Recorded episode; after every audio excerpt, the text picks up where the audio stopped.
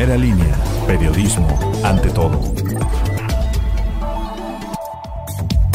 Es miércoles 26 de mayo y este es el podcast informativo de primera línea. Con amputación del pie izquierdo y golpes en varias partes del cuerpo, resultó un motociclista de 22 años de edad tras ser impactado por una camioneta que se dio a la fuga. Los hechos sucedieron sobre la carretera estatal Tehuacán-Teotitlán, a la altura de la colonia San Miguel de San Pablo Tepetzingo. Empresarios exhortan a la ciudadanía para que salgan a votar este 6 de junio de manera razonada. Además, implementaron una campaña con la cual realizarán descuentos en algunas tiendas al mostrar que acudieron a emitir su voto. La campaña se denomina Vota con el gordo responsable y hay varios negocios participantes Con heridas en rostro y cabeza resultó un ciclista que conducía en completo estado de ebriedad y fue impactado por una camioneta que terminó huyendo. El accidente se registró sobre el libramiento tecnológico San Marcos a la altura del fraccionamiento Vista Natura. El lesionado responde al nombre de Alejandro N de 20 años de edad. Sin contratiempo se llevó a cabo la aplicación de vacunas contra COVID-19 a maestros en Tehuacán y la región que forman parte de la de 10, mismos que desde primera hora se formaron y de manera ágil y coordinada recibieron la dosis de la marca Cancino. La aplicación fue en el Instituto Tecnológico de Tehuacán. Con fractura expuesta de tibia y peroné en la pierna derecha así como golpes en varias partes del cuerpo, resultó un motociclista de nombre Raúl tras ser embestido por un automóvil que logró darse a la fuga. El accidente ocurrió en la avenida Ramón Caballero y 16 Poniente de la colonia San Rafael.